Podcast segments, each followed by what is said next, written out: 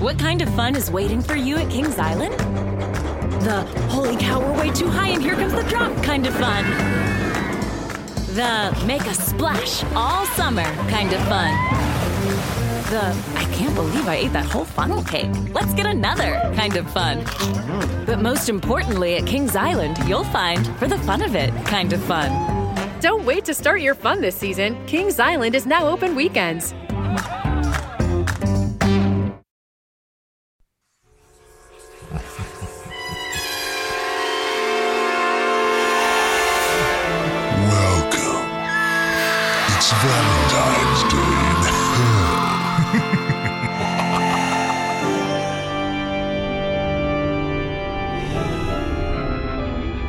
Hey, this is Jared Goodstadt, the creator and composer and music writer of Valentine's Day in Hell. We created this uh, bonus episode so you could hear some conversations about how we put this project together. And uh, we made this whole podcast very quickly over the past few weeks at the Audio Chateau, our headquarters in Mandeville Canyon. You're going to hear conversations with Fem, Carlie, Ian Dior, Jaden, and even Adam Carolla, our, our very own Satan. Uh, I hope that you enjoy the uh, behind the scenes conversations. These are really, really cool, in depth uh, conversations with some of the most creative and amazing artists uh, in the space right now.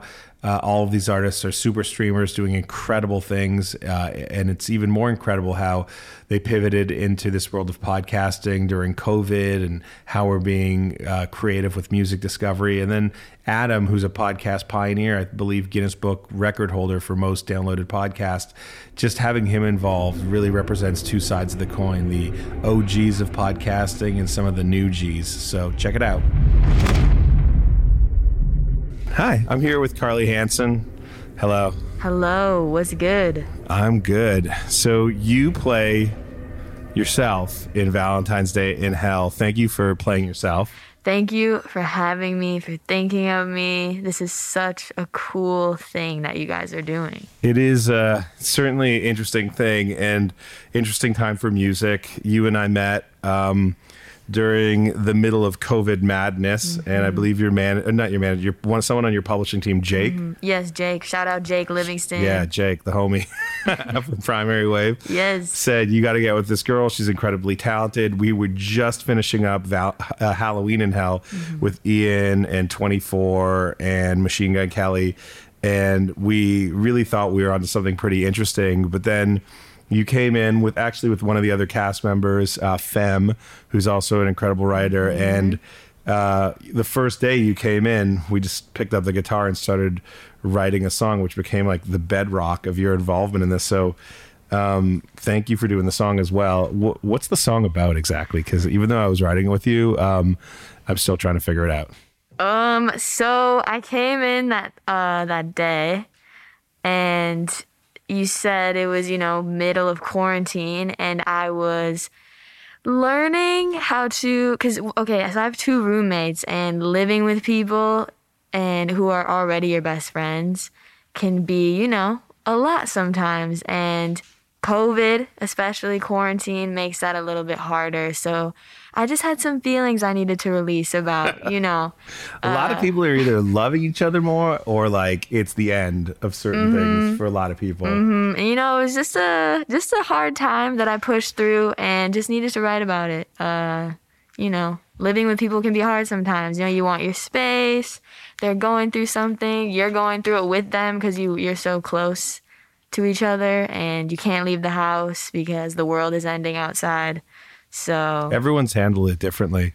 Um, you know, the truth is that's the that's the sort of thing. It's like I uh, I'm a creative person. I basically use all of quarantine, like every second of it, to basically forget that a world even existed and just work.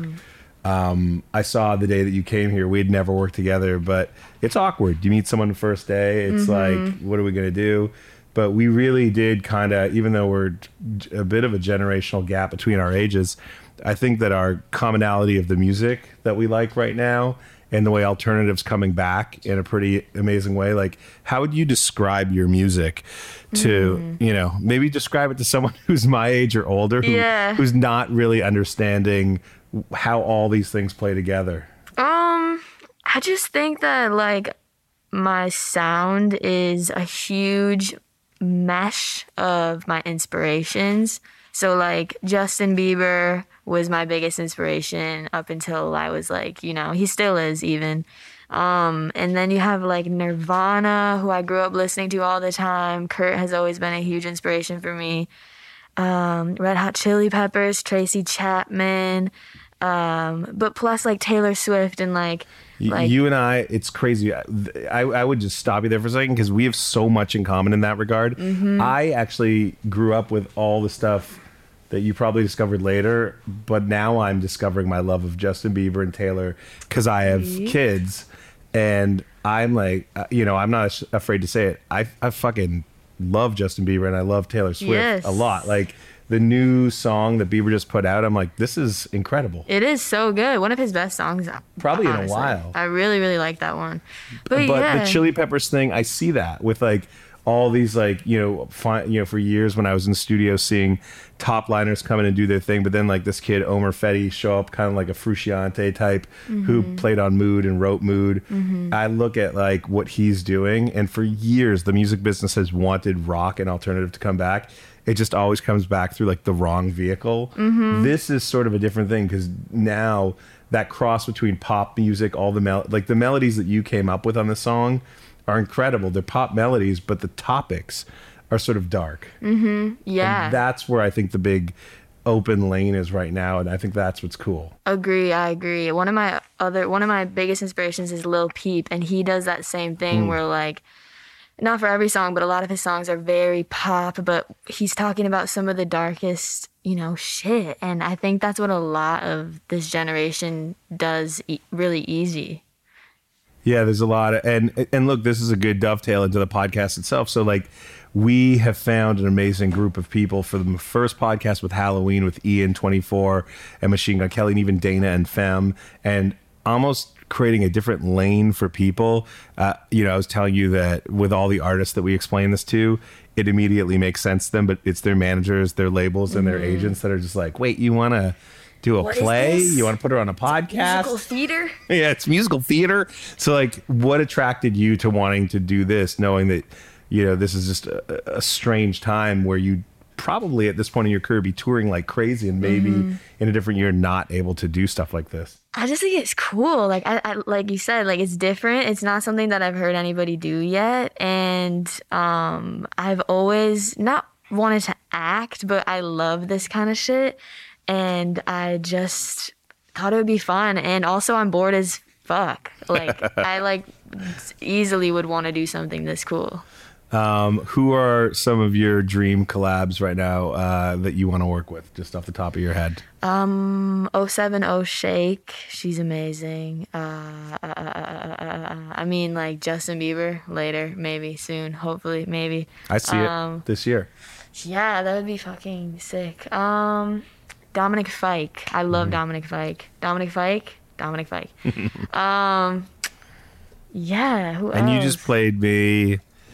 Who were you just Oh. Jean Dawson. Yeah. He's so good. Um, working with him all week. Super excited for that. Uh, yeah.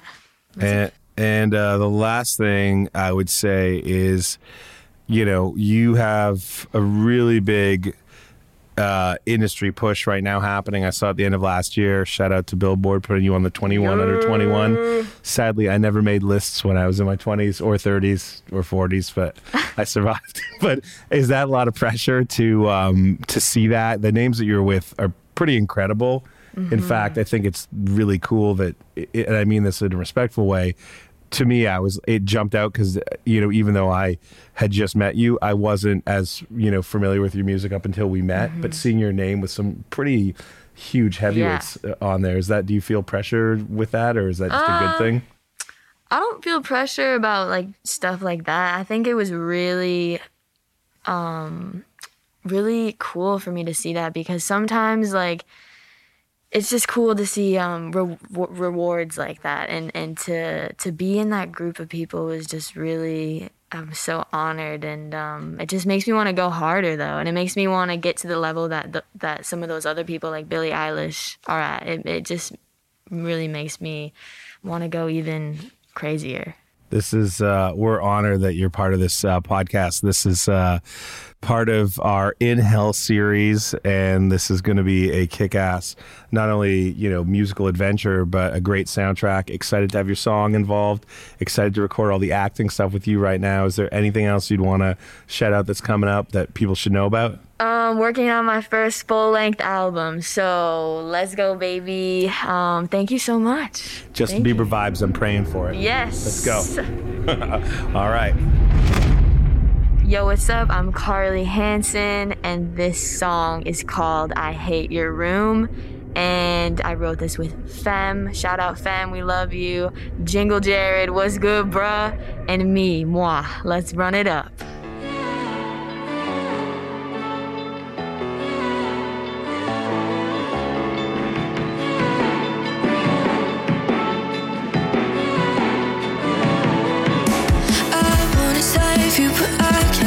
Save myself. Can you even tell?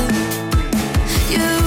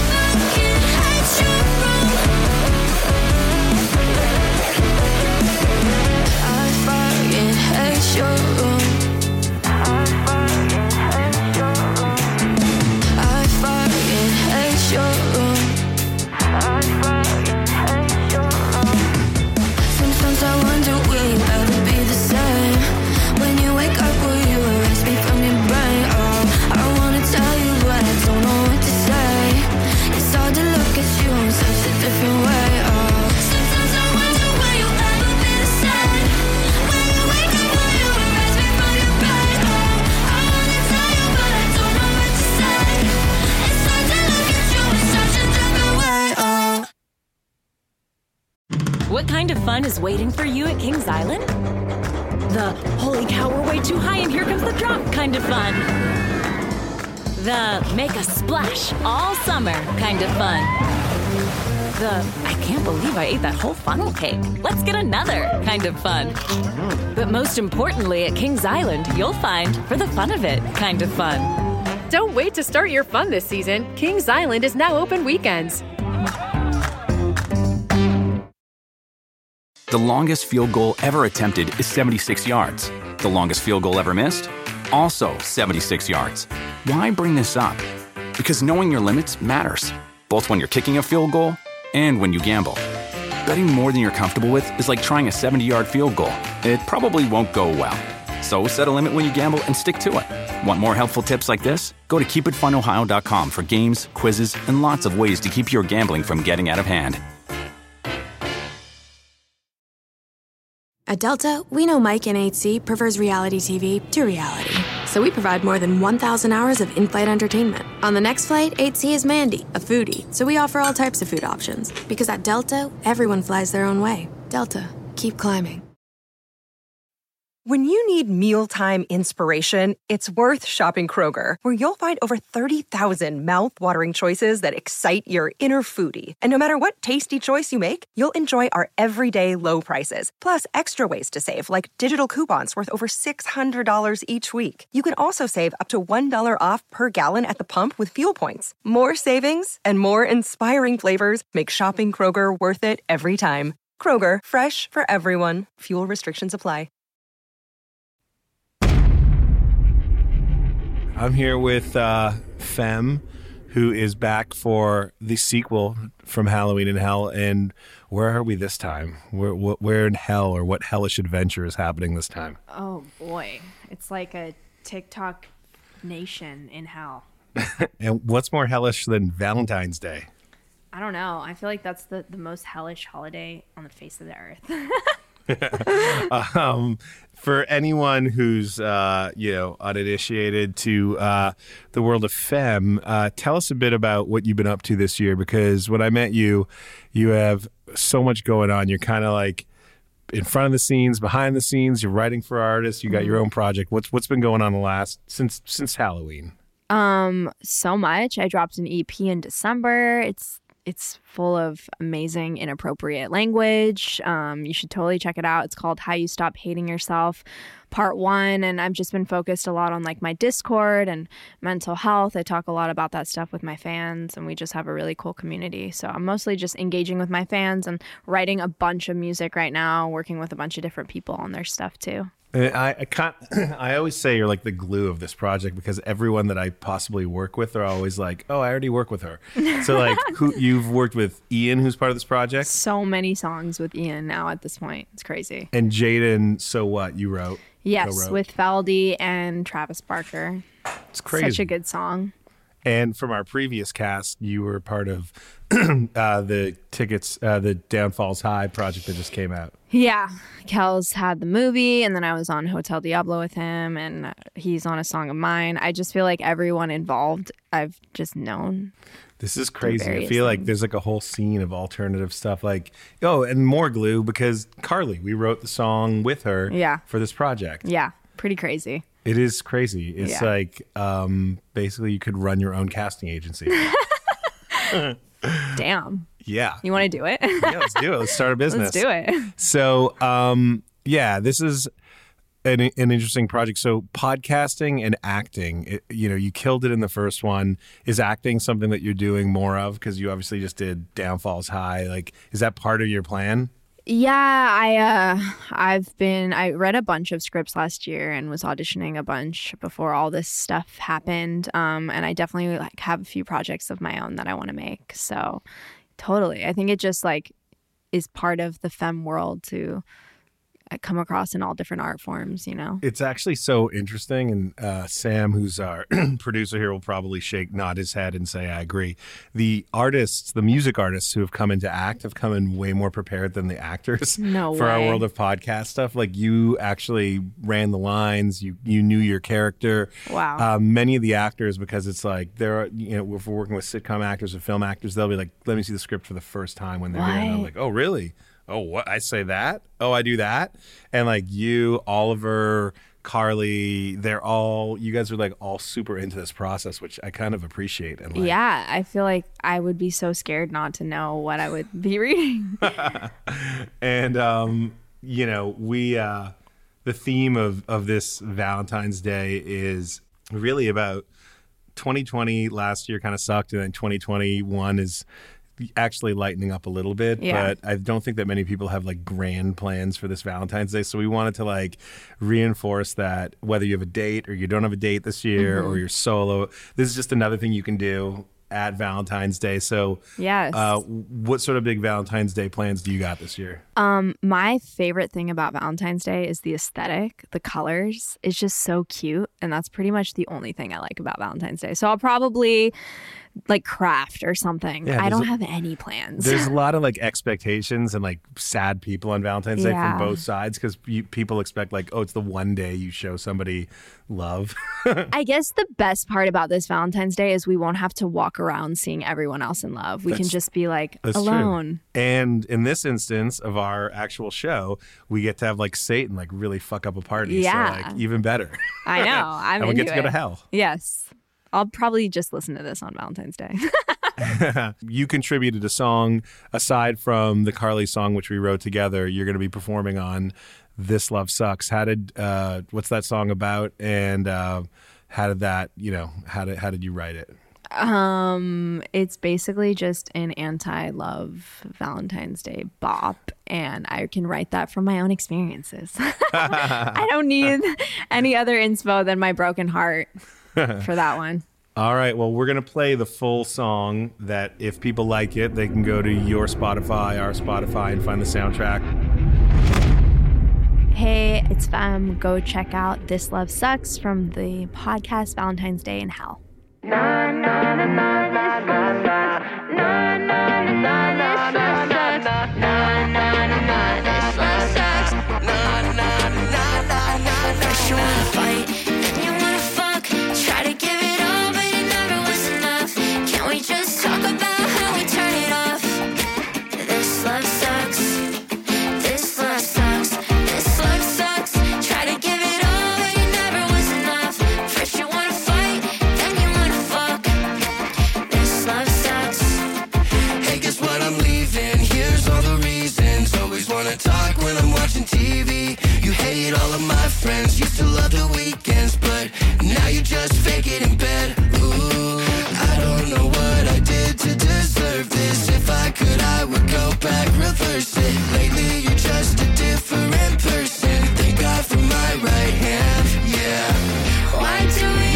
torture me?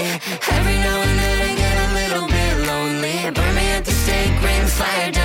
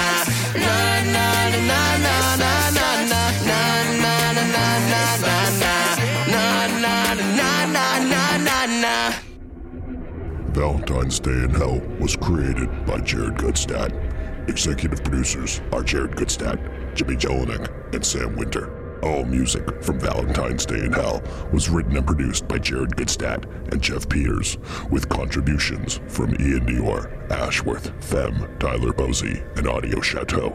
All episodes were directed by Jared Goodstadt and Jimmy Jelinek, with editing and sound design by Jeremiah Zimmerman.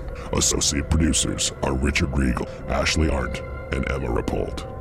Produced for Audio Up by Tyler Dorson, Johnny Gracia, and Phil Aberstadt. Legal and Business Affairs by Jason Boyarski. For episode music, please visit Spotify, Live by Live, Triller, and or wherever you find good music. Valentine's Day in Hell is a production of Audio Up. For the full list of production credits, behind the scenes footage, and source material, please visit audioup.com.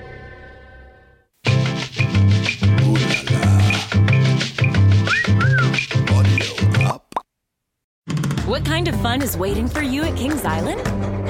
The holy cow, we're way too high and here comes the drop kind of fun. The make a splash all summer kind of fun. The I can't believe I ate that whole funnel cake. Let's get another kind of fun. But most importantly, at Kings Island, you'll find for the fun of it kind of fun. Don't wait to start your fun this season. Kings Island is now open weekends.